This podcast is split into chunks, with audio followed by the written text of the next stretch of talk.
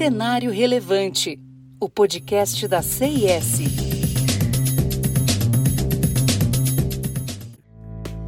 Olá, seja bem-vindo a mais um episódio do Cenário Relevante, podcast da CIS.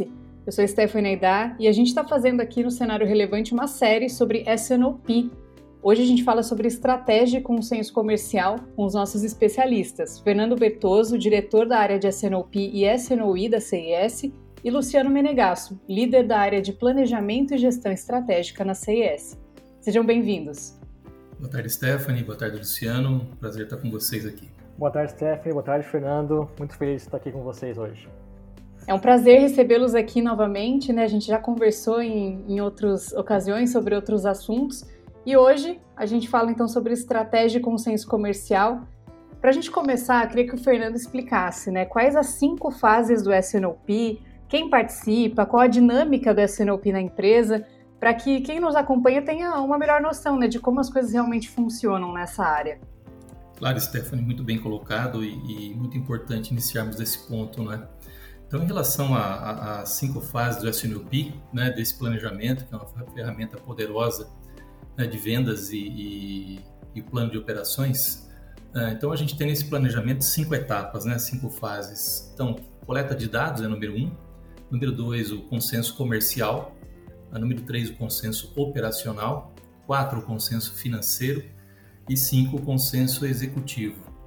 Então, quando você comenta sobre a participação, né, o que é muito importante no início do processo é definir, definir né, os participantes do processo. Né? Então, a gente tem que buscar um, um, uma definição de cada área, né, as áreas que participam. Então, a gente tem aí é, um envolvimento de todas as áreas da empresa, tá? Então, o ponto do SNOP é buscar a integração entre as áreas para que todas as áreas olhem para um único, para um único gráfico né, de resultado é, e ações. É, e nesse contexto, o SNOP vem para equilibrar vendas, né, operações e estoques dentro da companhia. Então, esse é o, é o grande ponto. Né?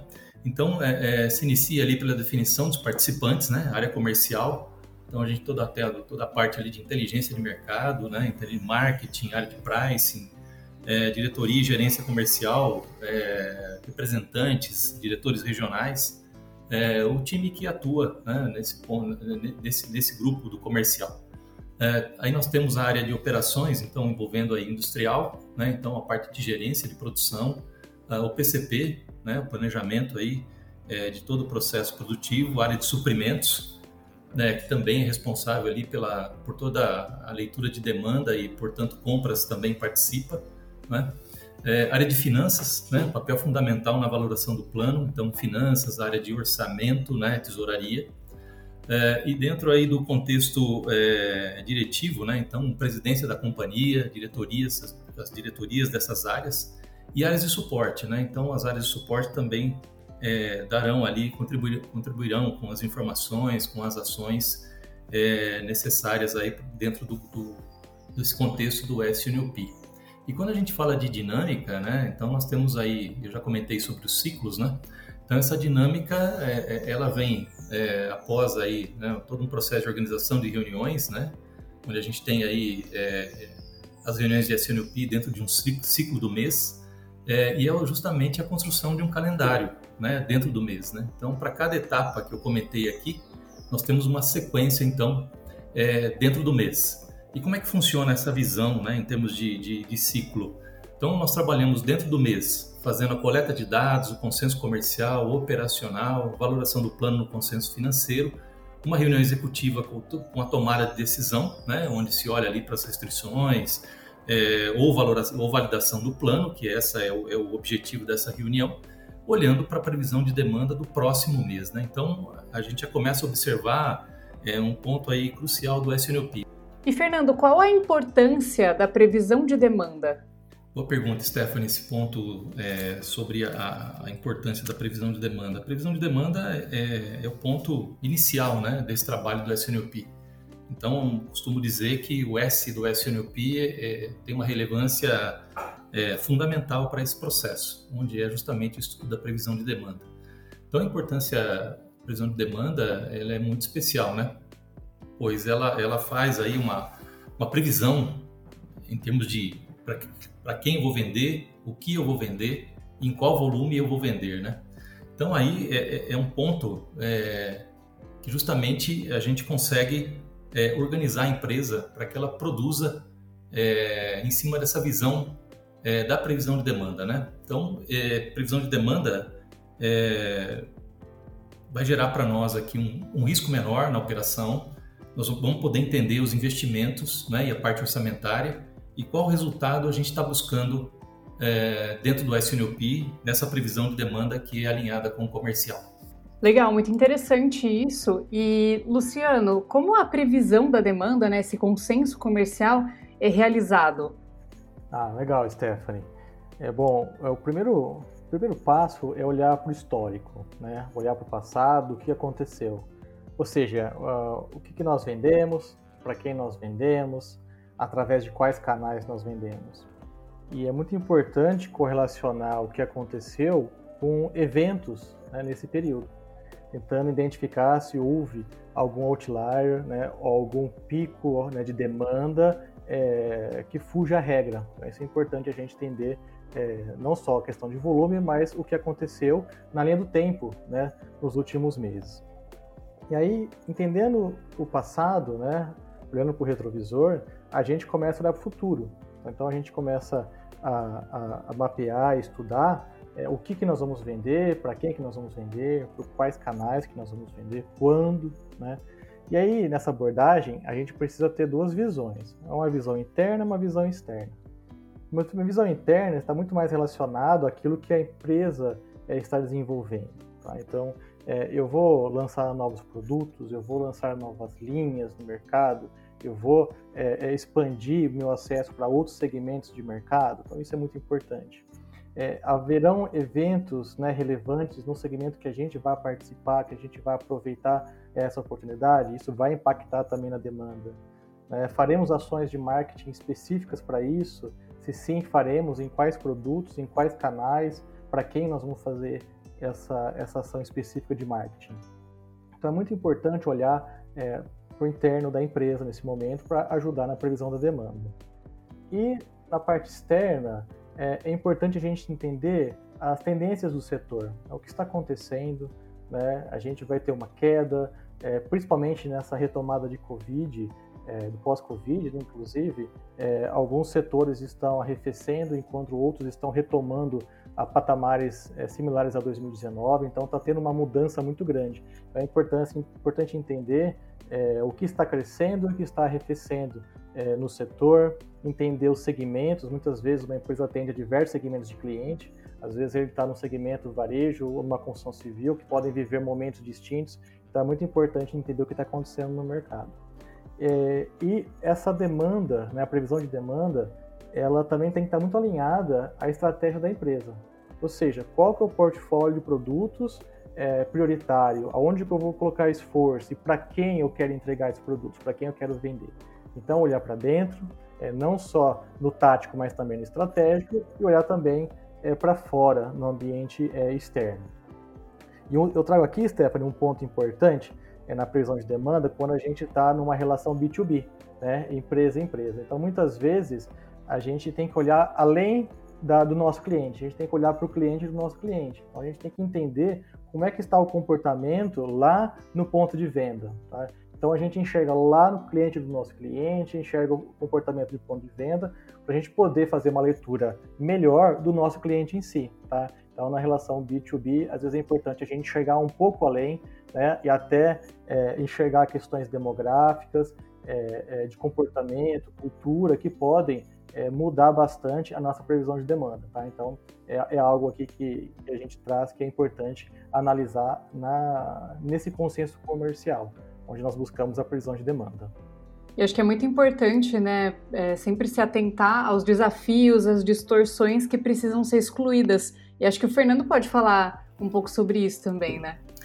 É, como pudemos perceber na fala do, do Luciano, muito bem colocado, Luciano, é, esse plano da previsão de demanda, em todos os tópicos que o Luciano colocou aqui, é justamente esse ponto, Stephanie. É, ele, ele traz um plano realístico, né? Então, nós ouvimos aí o Luciano falar sobre é, pontos de venda, canais, é, lançamento de produto, é, e também essa questão das, das, distorções, né? Então, quando a gente fala de distorções, a gente está falando sobre é, muitas vezes aí uma carteira de pedidos com problema de crédito, ou estamos olhando para pedidos, né, e, e, que são acolhidos ou, ou é, recebidos pelo comercial é, com um produto é, é, em falta no mercado, ou com algum tipo de ruptura.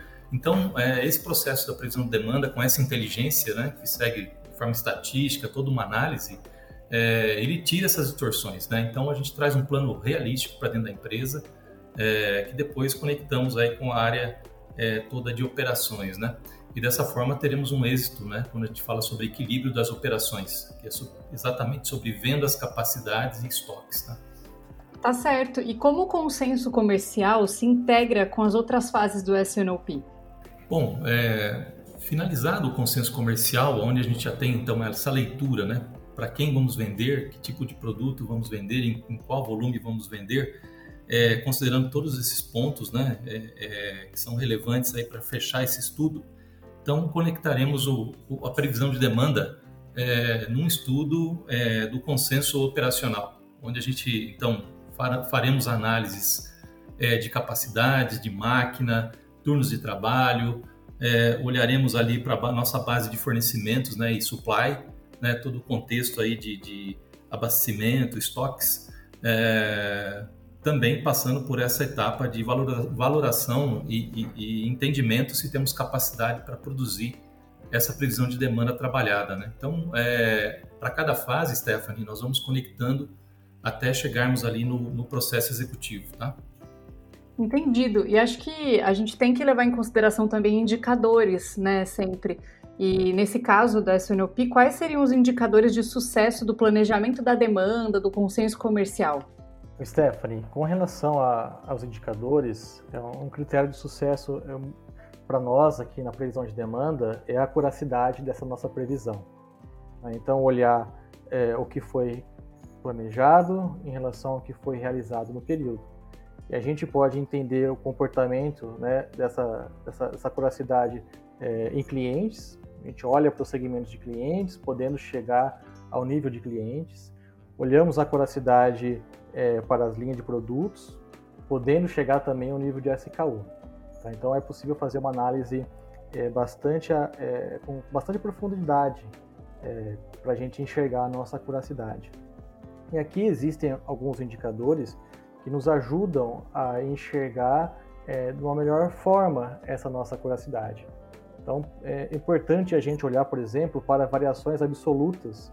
Né? Se eu tenho dois produtos, um eu vendi muito mais e outro eu vendi muito menos, se a gente olhar para a média, eu vou falar que eu fui muito bem na minha previsão, mas isso vai dar um impacto é, muito grande, como bem o Fernando comentou nas integrações, na parte da questão produtiva, de estoques, né, de produtos, de matéria-prima.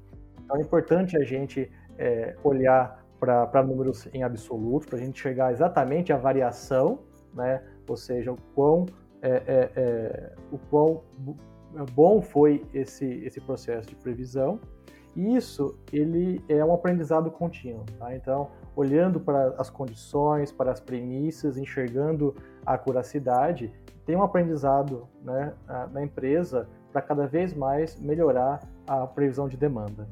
E um outro ponto aqui que eu, que eu trago que é importante ressaltar, que a, a, a demanda ela é né, em termos é, é, monetários, um resultado do preço do produto e volume.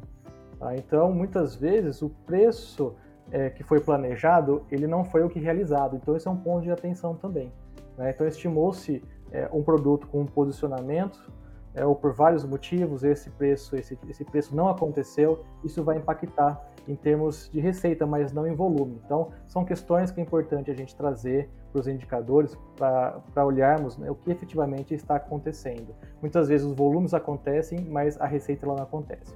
Então, são pontos a serem considerados é, na previsão de demanda. Bem colocado, Luciano. E SNOP é uma jornada, né? O SNOP teremos aí ciclos contínuos e ele vem para dentro da empresa para perenizar esse processo, né?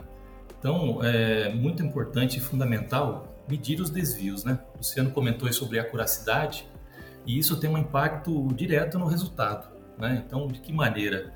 É, primeiro, se a nossa previsão estiver com um desvio muito grande, é, primeiro, o trabalho de, de toda a inteligência é, não está adequado né, e requer uma revisão. É, então, quanto, quanto mais assertiva for a previsão, é, eu vou produzir melhor e também vou expedir melhor. Né? Então, o ponto está justamente nisso, né? É, expedição que se transforma aí, que é o faturamento da empresa. É, e um outro ponto que o, que o Luciano trouxe é, também é, essa, é, é onde vamos poder medir o resultado então, pode ser que esse mix da, que foi é, trabalhado na previsão de demanda, nós tenhamos aí em alguns grupos de família um mix de resultado menor que os outros. Então, também é, é uma curiosidade, né? É, é, uma medição né? importantíssima nisso. Ou seja, eu estou vendendo, aquilo que eu estou vendendo está com resultado? Está com a margem ideal do meu, da minha necessidade, daquilo que foi é, traçado como objetivo no meu orçamento? Então, um ponto aí crucial aí que eu queria destacar na fala do Luciano quando ele comentou sobre preços, né, que é justamente essa questão do resultado. Então, o SNOP é, ele, ele tem aí essa métrica, né, essa dinâmica de integração é, voltado para resultado né, e assertividade. É muito bom quando a gente pega uma, uma área, né, como o SNOP, e pensa nele de forma estratégica, né? E aí sempre acabam surgindo as métricas porque as métricas são, eu acredito, né, que são fundamentais para a gente poder traçar uma estratégia, né, Luciano? Você diria que é possível a gente traçar uma estratégia sem números, sem, sem alguma métrica? Existe uma forma de fazer isso?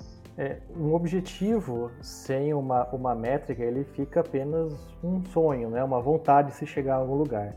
Então, é importantíssimo ter uma métrica, né? E os indicadores nos ajudam muito é, nesse contexto. Tá? Então, olhando para o sucesso dentro do consenso é, comercial ou também métricas nos demais consensos. Né? Então, é importante que todo o processo ele esteja amparado por indicadores e métricas para saber se efetivamente a gente está é, evoluindo, está chegando é, aonde nós, nós queremos. Tá certo, então. Luciano Menegasso, Fernando Bertoso, agradeço muito a participação de vocês. Sejam sempre muito bem-vindos aqui no Cenário Relevante. Sempre bom a gente ter é, conversas assim que colocam as pessoas para pensar. Né? Imagino que quem está nos ouvindo ficou reflexivo sobre alguns fatores aqui nesse papo. E espero vocês numa próxima oportunidade. Muito obrigada. Obrigado, Stephanie. Obrigado, Luciano. Sempre um prazer acompanhá-lo, Luciano, é, aqui no podcast. E obrigado a vocês pela entrevista. Obrigado, Stephanie. Um prazer estar aqui contigo, um prazer estar com o Fernando. Estamos sempre juntos né, nas, nos projetos de SNOP e muito feliz de estar aqui hoje com todos vocês. E você que nos ouve, não deixe de seguir o podcast da CIS na sua plataforma de streaming favorita. Acompanhe a CIS no LinkedIn e acesse o nosso site csprojetos.com. Até o próximo episódio.